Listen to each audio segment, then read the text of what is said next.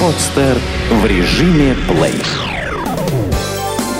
Семья.ру представляет Дети и деньги. Прививаем финансовую ответственность. Казалось, совсем недавно ваш малыш только выговорил свое первое слово, сделал первый шаг, в первый раз пошел в детский сад. И вот уже вы активно обсуждаете с ребенком свои будни, ходите в магазин и планируете покупки. И вот уже ребенок просит у вас свои первые карманные деньги.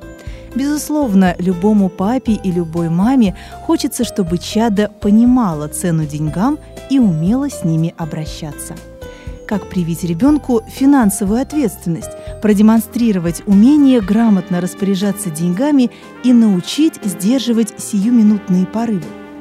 Как и когда давать ребенку средства на карманные расходы, каждый родитель решает индивидуально.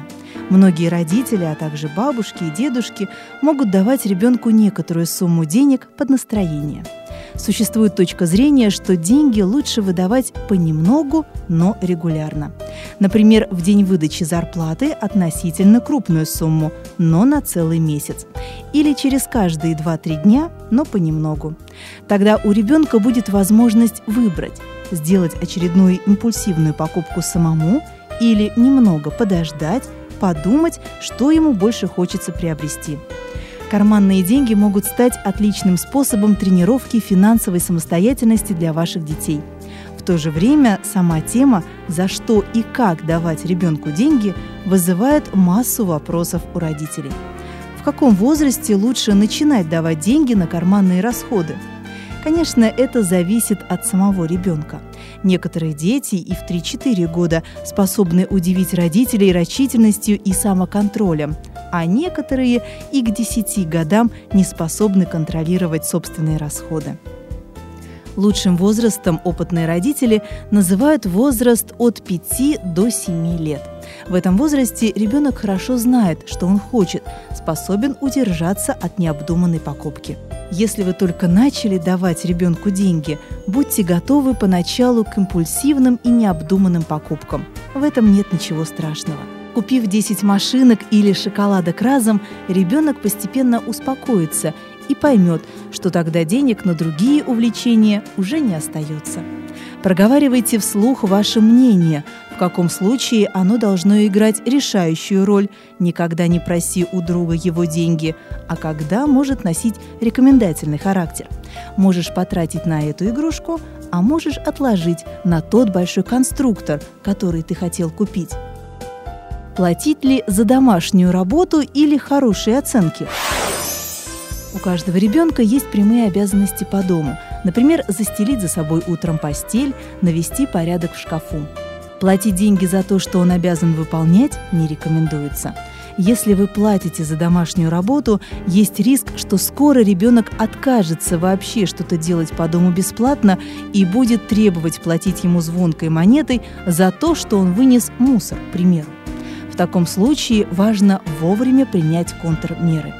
Например, разъяснить, что в таком случае мама вправе потребовать деньги за приготовление обеда и ужина, а папа за то, что подвез ребенка утром до школы на машине.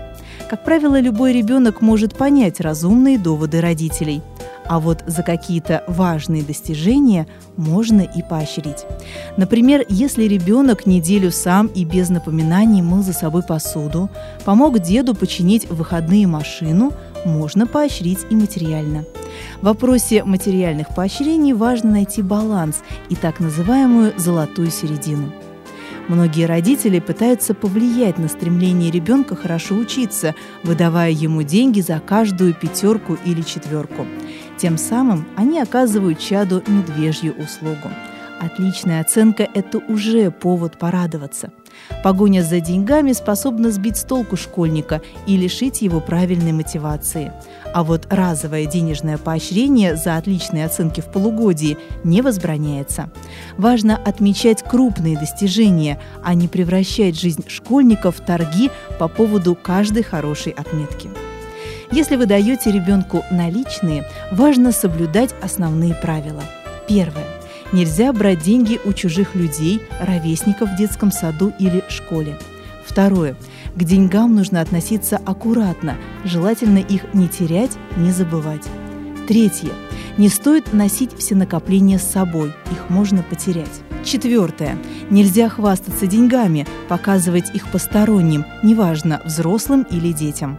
Пятое. Нельзя оставлять деньги в карманах верхней одежды в общественных местах, в детском саду, школе, игровом центре, кинотеатре и так далее. Шестое. Нельзя давать в долг чужим людям, если даже они обещают отдать. При желании можно предложить переадресовать просьбу родителям. И, наконец, седьмое. Если у ребенка деньги отбирают силой, нужно отдать, ведь жизнь и здоровье важнее. Необходимо научить ребенка обязательно рассказывать родителям о том, что у него кто-то отбирает деньги или угрожает. Тем, кто скептически относится к идее выдачи ребенку денег на карманные расходы, приведем несколько доводов в пользу. Покупая игрушки и сладости самостоятельно, ребенок быстрее научится складывать и вычитать, освоит устный счет – ребенок научится контролировать свои желания, не будет выпрашивать у вас ежедневно очередную игрушку. Малыш поймет, что копить деньги стоит определенных трудов, и купить все желаемое сразу нельзя. Иногда стоит отказаться от одной покупки в пользу другой. Узнав цену деньгам, он будет бережнее относиться к вещам, ценить то, что он так долго ждал и все-таки купил – вы будете знать, что больше всего интересует вашего ребенка. Конечно, ни один родитель не хочет вырастить скрягу или шантажиста, но при разумном подходе к выдаче денег можно научить ребенка ценить вещи и разумно обращаться с финансами, что, несомненно, пойдет на пользу всей семье. Сделано на podster.ru Скачать другие выпуски подкаста вы можете на podster.ru